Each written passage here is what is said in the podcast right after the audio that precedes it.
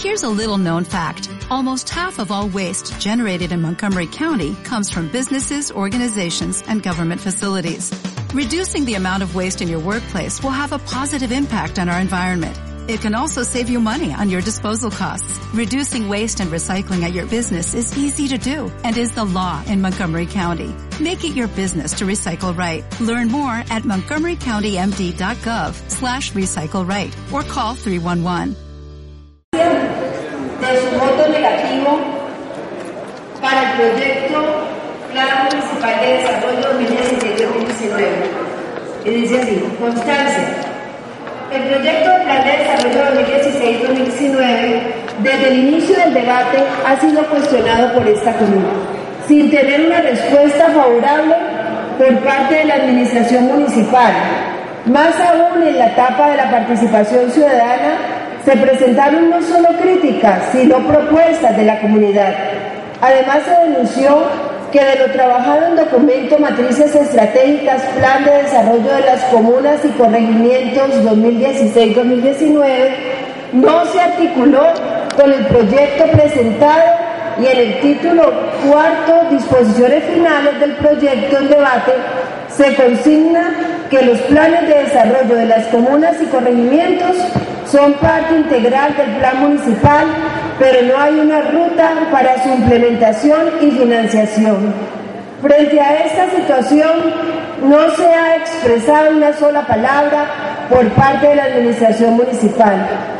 Los organismos de control, Contraloría y Personería, en sus presentaciones señalaron graves falencias o deficiencias del proyecto desde el punto de vista de la técnica de la planeación, aspectos que impiden un verdadero control político, social, fiscal, ya que no tiene evaluación actualizada de los problemas, programas del anterior gobierno y que éste pretende darle continuidad.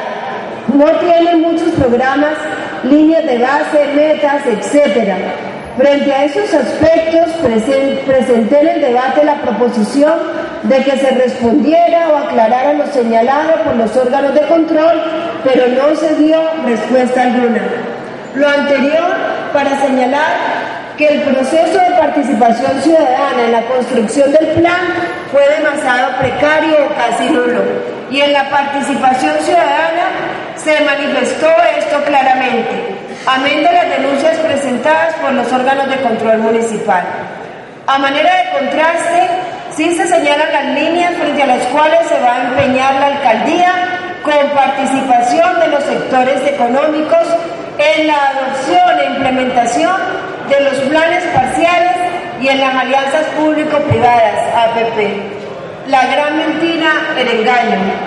El plan plantea un enfoque fundamentado en el desarrollo humano, pero en, su desarrollo el enfoque se pierde y se consigna un enfoque de crecimiento económico de las fuerzas más fuertes, valga la redundancia, del mercado, con apoyo de los recursos del Estado, en detrimento de la mayoría de los ciudadanos, a quien solo se les oferta la esperanza de que algún día la economía haya crecido lo suficiente, puede esta derramarse sobre el resto de la población.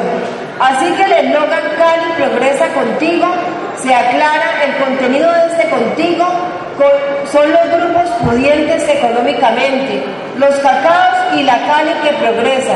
Solo es la que permite y facilita territorialmente los grandes negocios. En otras palabras, se da continuidad a ofertar la ciudad como una mercancía atractiva a los inversionistas. Se valoriza algunas zonas del territorio que salen al mercado del mejor postor, expulsan y despojan a ciudadanos de sus propiedades y se fortalecen las zonas donde van a desarrollar los grandes negocios, las centralidades. Como toda política, doctora Clementina, ¿me permite, señor presidente? Por favor, invito a los, a los concejales a ocupar sus colores. Doctora Audrey, doctora Clementina. Las centrales, como toda política neoliberal, focalizan algunas inversiones en los más pobres de la ciudad, territorialmente ubicados en las áreas más deprimidas de los tan anunciados y nada evaluados territorios de inclusión de oportunidades TIUS. La financiación de ese plan sí corre por cuenta de todos los ciudadanos. La principal fuente de ingresos son los tributarios y dentro de estos el mayor porcentaje se basa en el impuesto predial, el cual tiene como estrategias, uno, la actualización catastral para el 2018 y dos, el fortalecimiento del cobro persuasivo y coactivo del mismo, en relación con la recuperación de la plusvalía, es decir, las ganancias adicionales de quienes se aprovechan de las decisiones administrativas que permitan un mayor aprovechamiento económico de la ciudad, porque pueden construir más, redensificación, cambio del índice de edificabilidad, etc. O desarrollar mejores negocios como el cambio en el uso de actividades. Vuelve repetirse el producto elaborar nuevamente estudios de los hechos generadores de la plusvalía y la recuperación de las inversiones y posibilidades de crecimiento de recursos de capital con nuestras empresas, particularmente con Encali, no son objeto de ninguna estrategia de desarrollo. Por el contrario, se encuentra en el ojo del huracán para ser negociada con multinacionales, a pesar de ser la única y cierta fuente de ingresos para los ciudadanos caleños y la que garantiza el derecho a los servicios públicos domiciliarios esenciales para la vida humana. El desarrollo humano se da en espacios territoriales concretos y el diagnóstico de la situación de ese territorio debe dar las luces para su implementación. Por ello, la Constitución dice que al municipio le corresponde, entre otras cosas, el progreso local, el desarrollo del territorio y promover la participación comunitaria. Sobre estos presupuestos soporto mi propuesta alternativa.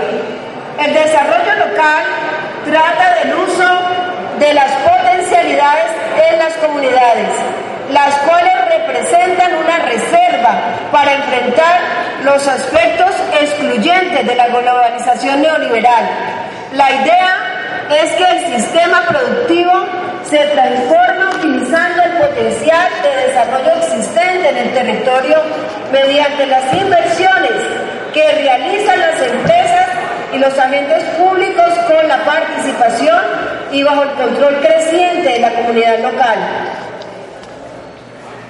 La expresión desarrollo local refleja algo más que desarrollo económico local. Alude también a las dimensiones social, ambiental, cultural e institucional. En otra apreciación, Garofoli sustenta que el desarrollo económico se convierte en local cuando el impacto del proceso de transformación sobre la comunidad local asume características bien definidas. Garofoli plantea que el desarrollo local es un proceso de crecimiento económico y cambio estructural que conduce a una mejora del nivel de vida de la población local y en el cual pueden distinguirse varias dimensiones. Esta definición permite comprender la finalidad del desarrollo local. Albuquerque despliega un poco más la definición cuando plantea el desarrollo local es un proceso en el cual los actores e instituciones locales se movilizan para apoyar las diferentes acciones tratando de crear, reforzar y preservar actividades y empleos utilizando los medios y recursos del territorio. Además, las iniciativas se orientan a mejorar las condiciones del entorno local, tratando de construir un ambiente territorial favorable a la actividad empresarial innovadora. El énfasis se pone en los aspectos cualitativos y extraeconómicos, los cuales son integrados como factores aglutinantes y facilitadores del desarrollo, en su capacidad para buscar soluciones mediante un mejor aprovechamiento de los recursos endógenos existentes y la vinculación en red de los diferentes actores socioeconómicos locales. El soporte de este plan de desarrollo no es pues el desarrollo humano y menos aún la aplicación de la autonomía administrativa dentro de nuestro orden político que descentraliza y genera autonomía de las entidades territoriales. Nuestra autonomía está secuestrada y este plan se orienta por las recomendaciones, entre comillas, del Banco Mundial, que el desarrollo económico debe girar en torno a la desinficación que implica mayores concentraciones de población en menores áreas territoriales, la reducción de las distancias económicas hacia los polos económicos, en nuestro caso se traduce hacia las centralidades, lo que implica adoptar medios masivos de transporte por calles exclusivas mío, que son eficientes para interconectar las centralidades, pero totalmente ineficientes para resolver las demandas de origen-destino de nuestra comunidad, entre otras para acceder a las viviendas de quienes están por fuera de las centralidades y el desarrollo de las autopistas virtuales TIC. En ambos casos, mediante las APP, solo con los grandes capados, reflejándose en nuestra realidad, cómo se violan hasta sus propias reglas del mercado, la libre competencia y la libertad de empresa, liquidaron miserablemente mediante decretos administrativos a los empresarios del transporte colectivo tradicional. Y finalmente el Banco Mundial habla de la reducción de las divisiones en la producción generando aglomeraciones, que en nuestro caso son los llamados clúster, y el nuevo ordenamiento territorial mediante la asociación para generar la, la llamada región de planificación y gestión G11, que avanza en su agenda de competitividad frente a resolver la principal demanda del mercado, la infraestructura vial. Eso sí, obras desarrolladas con los recursos de todos los ciudadanos. La apuesta por lo privado, eje y nervio de este plan de desarrollo, simplemente está mostrando que no hay planificación en términos sociales. Se acentúa la necesidad de las empresas de producir bienes y servicios para un mercado exigente que compiten con los productos de empresas de otras ciudades y regiones, pero desde la perspectiva de la intervención del Estado, facilitando desde la función normativa todos los recursos, social, población, territorio, uso, ocupación y actividades en beneficio de la gran empresa. Se defiende la libre concurrencia, el mercado y la propiedad privada como recursos movilizadores solo de la gran empresa y el juego político desarrollado cada vez más en un ambiente desleal no estimula la confiabilidad necesaria en los actores políticos como agentes del desarrollo local. La mermelada arrodilla a la llamada clase política. Por todo lo anteriormente expuesto, la bancada del Polo Democrático Alternativo anuncia su voto negativo al proyecto de acuerdo número 02, por medio del cual se adopta el Plan de Desarrollo del municipio de Santiago de Cali 2016-2019, Cali Progresa Contigo. Firma Patricia Molina Beltrán, concejala del Polo Democrático Alternativo. Gracias.